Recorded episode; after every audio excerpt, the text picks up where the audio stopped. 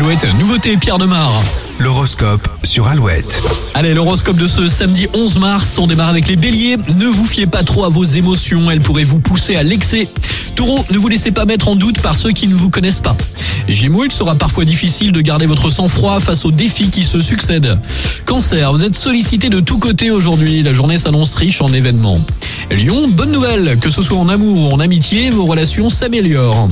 Vierge, mieux vaut attendre une période plus chanceuse pour vous lancer dans des investissements importants. Balance, vous feriez bien de démarrer une activité vous permettant de décompresser.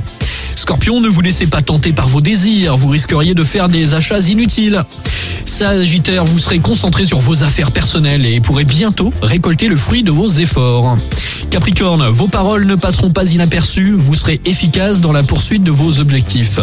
Verseau, vous saurez présenter et faire accepter des idées qui sortent de l'ordinaire.